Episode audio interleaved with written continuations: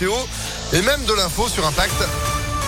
L'actu avec Sandrine Ollier. Bonjour, comment ça va? Bonjour Phil, bonjour à tous, ça va et vous? Bien dormi? Bien. Pas trop chaud? Non, ça va. Ça va même pas un petit peu Non, ça mais, va. non, mais par- par- pardon, pardon, je suis bête, je suis bête. En même temps, quand il y a 27 degrés, vous limite vous mettez un pull, donc euh, Euh, Non, à partir de 25, je suis bien. elle enlève la couette.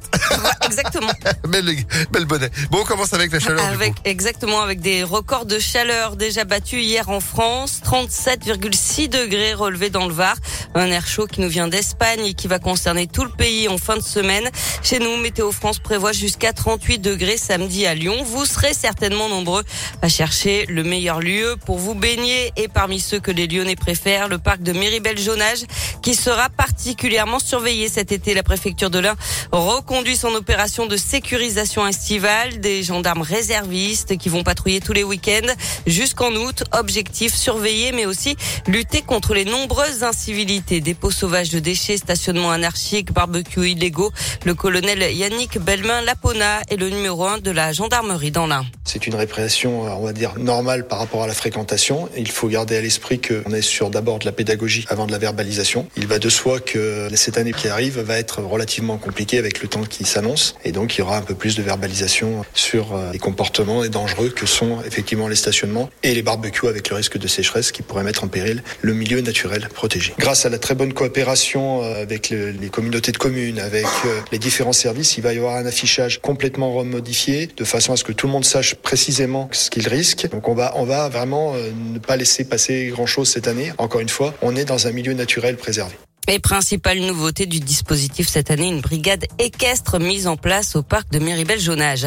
Et puis, conséquence de cette vague de chaleur, le Gard a connu plusieurs départs de feu importants hier. L'un d'eux a détruit 60 bungalows dans l'un des plus grands campings d'Europe, au Gros du Roi. Près de 150 hectares ont été brûlés. Conséquence aussi de la chaleur et de la sécheresse, EDF avertit que la production de sa centrale nucléaire de Saint-Alban en Isère pourrait être réduite en raison de la faiblesse du débit du Rhône. L'actualité, c'est aussi le début des épreuves pour les candidats au bac professionnel aujourd'hui. Épreuve écrite avec notamment le fameux chef-d'œuvre, une réalisation collective ou individuelle en lien avec le futur métier. L'examen comporte sept épreuves obligatoires. Ça commence aujourd'hui par le français et l'histoire-géographie et ça va durer jusqu'au 24 juin. Encore un rappel de produit, cette fois pour des yaourts de la marque Malo qui pourraient être contaminés par la bactérie E. coli. Ils ont été vendus dans tous les supermarchés de France. La liste de ces yaourts est disponible sur le site Rappel Conso. Et puis une mobilisation dans l'agglomération lyonnaise, celle des personnels de plusieurs lycées, Brel et Samba de Vénissieux, Douaneau de Vaux-en-Velin, Brossolette et Faïs de Villeurbanne, Camus de Rieux-la-Pape. Ils vont se rassembler devant le rectorat rue de Marseille à 13h avant d'être reçus en audience. Ils demandent plus de moyens, mais aussi que les lycées soient mieux pris en compte dans la gestion de l'éducation prioritaire.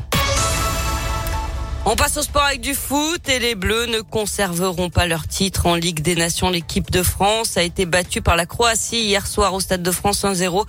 La France est dernière et ne peut plus revenir mathématiquement sur le leader danois avec seulement deux points en quatre matchs.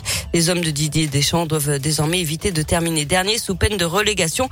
Dans le groupe B, la France qui connaît son dernier adversaire pour le prochain mondial au Qatar, ce sera l'Australie qui a battu le Pérou au tir au but hier soir. Les Bleus seront aussi dans le groupe du Danemark et de la Tunisie. Affaire à suivre. Merci beaucoup Sandrine. L'info à tout moment sur impactfm.fr. Vous êtes de retour à 7h. À tout à l'heure. À tout à l'heure, 6h34. Météo Lyon.